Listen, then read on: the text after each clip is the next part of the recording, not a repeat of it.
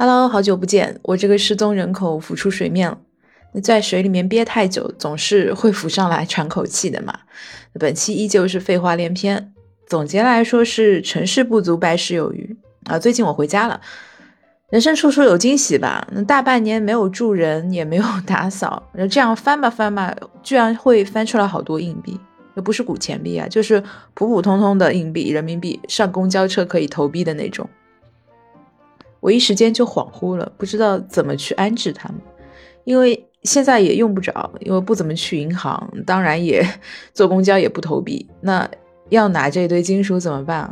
然后还数了一下，有六十八枚，就想说可以放在水培器皿里面养花嘛，就像是各种鹅卵石，或者放在办公室的发财树下，呃，铺满硬币，很有象征意义的，就发财树啊，下面都是钱。虽然是小钱啊，但是看起来就显得能够得到财神的扶助一样。那其实应该也不止六十八枚啊，在尘封多年的小房间抽屉里应该还是有。那只是觉得六十八这个数字比较巧妙，就没有继续搜寻下去。如果说还能够找到一百枚的话，我很愿意凑幺六八这个数字。那想想也不可能嘛，所以就打住吧，并不是一个寻宝游戏。那说到这种七零八落放东西的恶习，现在已经收敛了许多。因为此前几个月找过一次，两个月吧，找过一次收纳师嘛，就说东西用完一定要放回原处啊。当时记得特别清楚，然后再也没有找过收纳。果然花了钱就是不一样，瞬间就记住了，瞬间就刻进了 DNA 里。你就说从小被念叨啊，要勤劳有条理，要经常收拾用完的东西要放回原处，一句都没听进去。但是但凡你花点钱，就记住了。那现在对小孩的培养方式似乎很丰富啊，要换在从前，好像压根也没有什么所谓的教育方法啊，都在喊教育教育教育，其实没有什么方法。那家长为孩子付出了很多。从小学开始就上各种课外班，但是家庭沟通总是有问题。作为我来说，我是认为自己动手能力接近于零的，反正也一直以手残自居嘛。呃，如果不是因为工作学习需要用手啊，用手操作或者用手打字，几乎就认为自己是个手残残废。这种吧，通俗说就是白嫖。对，朴实点讲就好吃懒做。从小父母可能也纵容这种行为吧，因为家里总是有人默默承担着一切嘛。那你吵架叛逆还能自我感觉良好，直到上上班过后就知道了有一种职场规则，同样适用于家庭中，就是默默付出等于没有付出。以前没有那么深刻，最近真的是有特别特别深刻的体会。但虽然职场不由自己把控吧，那在家里还可以制定一些规则。比如我虽然一直是高喊单身万岁，单身万岁，但如果假设就假设说家里有个小孩，那我一定绞尽脑汁给他使唤上啊，制定一些规则。曾经问过同事啊，就是家里有孩子的都还小，而且呢也不好管，在家也不做事，也不听父母的话啊，只听老师的话。想想也对啊。我直到现在都是听老师的话多过于听长辈或者听职场上司的话，哇，老师真的是太神奇了。那对于这种不听话的孩子呢，有一种做法，小时候有一种做法就是说，你如果做家务的话，作为回报，父母会给你一点零花钱，让你的付出有价值。那我个人觉得不太管用啊，因为万一有人从小就很佛系怎么办？啊，就就不贪财，我就不贪财，只但是就不想动。啊，宁可不要这个钱，但是我懒，哇，这没办法，所以就不如每个月给孩子一笔生活资金，倒扣，倒扣你，就像发薪水一样，然后倒扣你家务劳动，做菜、洗碗、拖地，每一次预付款扣费，可能就立马学乖了。那相比获得吧，因为人总是害怕失去的嘛，一样东西如果说你没有，可以就解释成说，哎呀，我不要。但是如果是要拿走原本就属于你的。东西，你的财富谁都不乐意。比如说，呃，如果妈妈周末要给你收拾房间，并且从你的账户中要提取两百元劳务费，你肯定会很激动的阻拦说：“不用，我可以，让我来，让我自己来。”哇，瞬间就很勤劳，瞬间又有动力了，还顺便治疗了爱睡懒觉的毛病。有点像什么？有点就像那种工作完不成吧，领导说要扣你钱，哎，你瞬间就没办法，就必须得完成。那虽然可能因为客观原因你没有办法达成原来的目的目标，但是呢，也可以通过和领导相互掰扯、头脑风暴来想方设法的三寸不烂之舌来维护自己的利益，这样才能进步嘛。就是，呃，实际上没有进步，但是你也可以理解为说，嗯，你的头脑进步了，甚至可以更离谱一点啊，就通过剥夺爱好、剥夺你的爱好、控制你的社交来达成使唤你的目的。啊，很不人性化，但很有用啊！听听我在说什么。这几个月来，我真的是一点一点变得邪恶起来啊，就很想对自己说：哇，你做个人吧。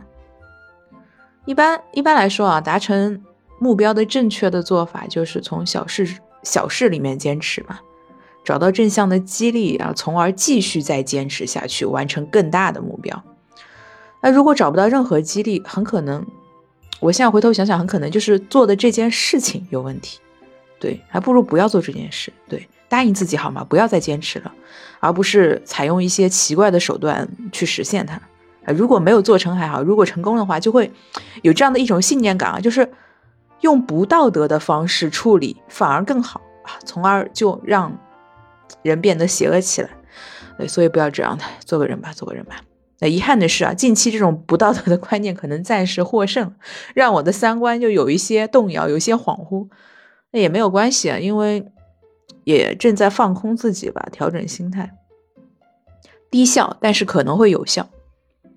说完了六十八枚硬币带来的遐想，再说说许愿这件事。哇，好随意，真的很随意的播客，毫无中心思想，名字就叫胡说，名字就叫胡说八道嘛，也是一种耿直。你有没有过一种类似的念头，就是在做某件事情的时候，忽然灵光一闪？就说哇，这个数字好吉利啊，不如就这样，或者就是说，哎，这个样子很招财，不如就选它。一般用于应付一些可有可无的事情，或者是随心所欲的决定。比如说，哇，快下班了，那这件事不如就这么着吧，啊，或者就先随便写点什么，好吧？或者就是哇，好久不更新了，要不随便说点什么，因此也不奇怪了，就此刻萌生出这样一种念头。既然有这么多硬币处理不掉，且数字很幸运，不如就去许个愿吧。愿望也很简单，就是做个人。三个字很朴素啊，却不单纯，包含了对自己的美好祝愿和对他人的基础要求。实不相瞒，前一阵子老想着做一只动物，比如说想做一只宠物猫、宠物狗，甚至是想做一棵树。我自己刷短视频呢，也从一些呃段子啊，或者是轻知识、轻软科普，变成了刷萌宠、刷猫猫狗狗，也是绝了。你有没有看过一部言情历史剧作？应该算得上是韩剧鼻祖啊，叫做《蓝色生死恋》，应该是和那个《还珠格格》不分伯仲的考古文化吧？什么兄妹梗啊、白血病啊，最早应该是从那边来的。就吊打某江文学。记得里面的女主角说过自己想做一棵树，因为树种下了就不会再换地方，就可以一直一直在一起。啊，虽然就讲的很莫名其妙，什么嘛，为什么在一起就要做一棵树嘛？啊，但莫名就觉得很浪漫。在说自己想做一棵树的时候，我瞬间就想起了这个剧情。不过嘛，我自身的理由却很现实，就是。做一棵树可以活很久，也不会有很多稀奇古怪的心思。为了避免被砍伐或者脱水而死呢，最好是可以做保护森林中的一棵树啊！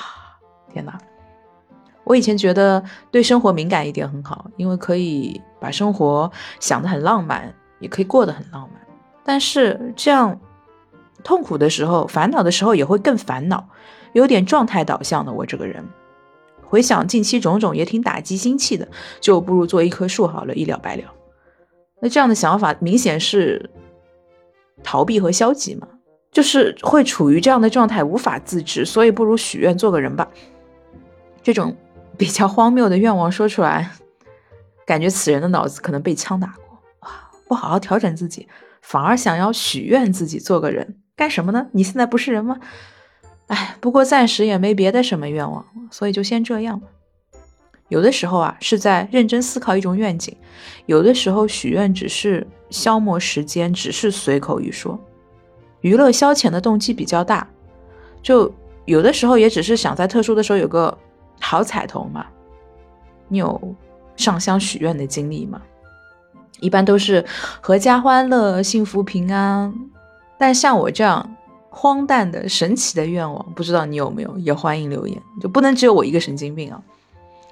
计划中是本周六去寺庙转转，就把这些硬币用掉，然后顺便看看山水，散散心嘛。嗯，一般留存的比较久的历史遗迹都会给人一种开开朗的感觉。嗯，秋天了也应该登高望远啊，对不对？然后抓住最后一丝二十来度的阳光，让自己的心情好一点。但不管怎么样，都是下期再见啦，拜拜。